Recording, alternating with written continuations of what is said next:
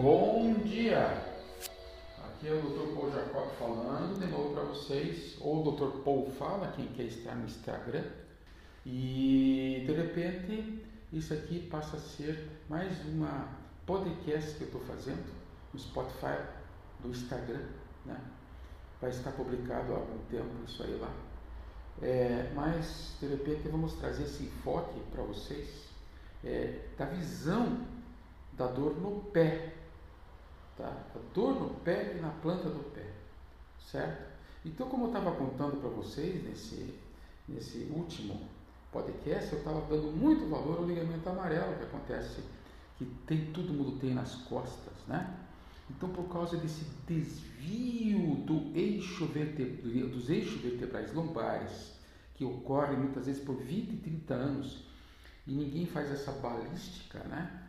Por exemplo, se eu, se eu tiver com o meu carro e bater o carro no meio fio, a primeira coisa que eu vou ver para ver se tem conserto. Concorda comigo ou não? Segundo, para ver se a roda não desalinhou.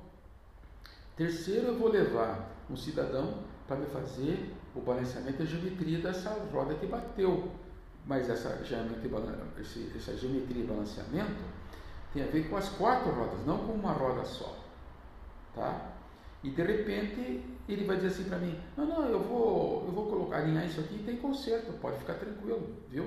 Você vai ficar com, vai ficar com os pneus alinhados e não vai queimar um pneu do lado interno ou externo, porque se queimar um pouquinho, você tem que comprar um pneu novo, e está caro. Né? E de repente também tem, sabe, senhor proprietário desse carro, primeiro para de beber para não ficar subindo em meio fio. E segundo, o senhor tem que entender que se o senhor não fizer isso, tá, os rolamentos do seu carro vão todos estar arrebentados. Ah, mas que comparação tchuca, hein, pô? É, mas é a gente assim que aprende, sabe? As crianças aprendem assim, né? E a informação médica não poderia ser tão teocrática e meritocrática. Ela teria que ser mais popular. Popular. Tipo assim, vamos falar a voz do povo? Eu tinha um, um colega meu que me ensinou didática 30 anos atrás, doutor Botomé, Universidade de São Carlos, um baixinho, muito bravo ele, mas era de um bom senso terrível.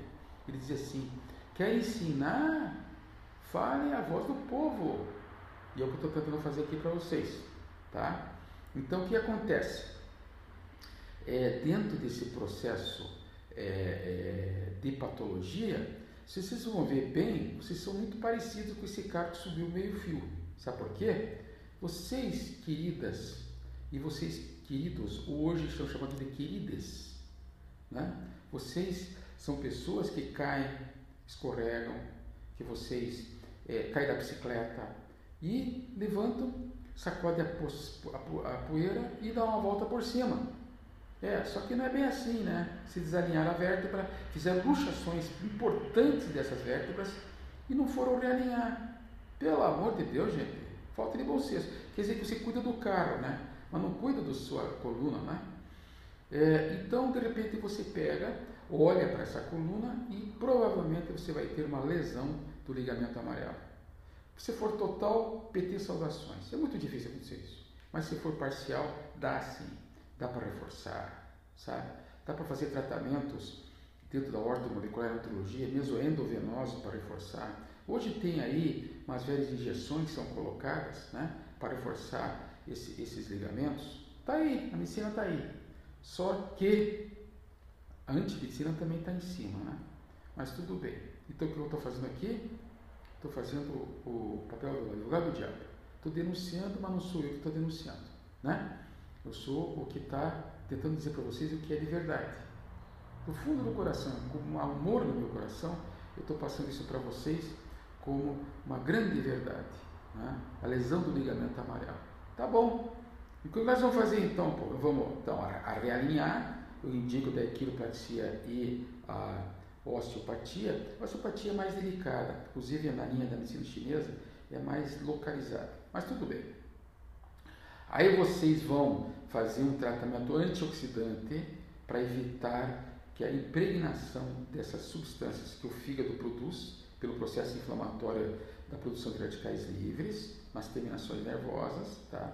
Vocês vão pegar as sensações e vão fazer com que o remédio homeopático entre na berlinda no meio da história, tá? E de repente, nessa fase mais aguda, vai fazer um analgésico, pode ser hormonal ou não hormonal, pode ser com cortisona ou não.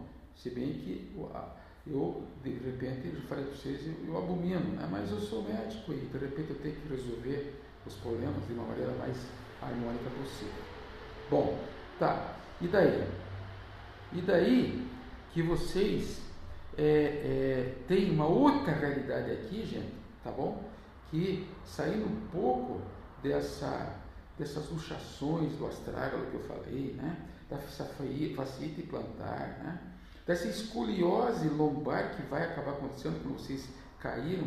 Imagine nossa infância, a gente caía de árvore assim como se fosse a própria maçã. Só que a gente não é maçã. E saía é, miando e ia para casa e pronto. Eu tive um acidente de bicicleta e fui para casa, tá? Deitei, e, e fiquei deitado lá uns dois dias. E que naquela época os pais da gente não achavam que podia ter algum tipo de gravidade, né? Mas deve ter tido suas consequências, certo? Eu machuquei muito o braço, as costas. É, bom, enfim, a gente, não, a gente sublima esses pequenos, chamados pequenos grandes detalhes e acha que não vai, não vai ter consequência nenhuma. Vai ter sim, senhora. Outra consequência que eu quero levar, trazer aqui para vocês é o que o falso gordo. Ai, ai, ai, falso gordo. Ô, pô, ou você é gordo ou não é, né? Concordo com você, você vê uma pessoa, eu já tive 160 quilos, hoje estou com 90, 95, lutando no pau da vela para sempre manter isso. E consigo manter já há 12 anos isso, tá? Então, eu tenho sintomas? Tenho, mas eu respeito muito, porque estão me dizendo alguma coisa sempre, indiretamente. Quem que é o falso gordo? é aquela pessoa que corre, tá? Você vai, por exemplo, fazer quiropraxia nela, você mexe na coluna, tá? E você vê que tem uma atrofia muscular, principalmente em glúteos. Opa, como é que é isso? Então é a pessoa, você vê por fora, não, é até que ela é magrinha, mas ela é, não é dura, ela não tem firmeza, ela é mole. Por quê? São pessoas que fazem 30 a 40 quilômetros de corrida, tá? E de repente não fazem uma suplementação direito, em que vocês precisam desde o NO2, não em excesso, porque esse NO2 vai, vai acabar fazendo trazer outros problemas de suplementação, não fazem suplementação de aminoácidos e muito menos tá, da linha oxidante e antioxidante. Então, esses corredores automaticamente acabam sendo moles, eles são inchados, eles são flácidos, não tem força muscular e correm ah, mas então se eu começar a ter força muscular, eu vou correr mais? Muito mais. Muito mais estrutura. Então tem que ter massa magra. O cara não pode ter sarcopenia. O cara não pode ter desequilíbrio hormonal. Hormônio, gente, é básico fundamental. Ainda mais depois dos 50 anos de idade.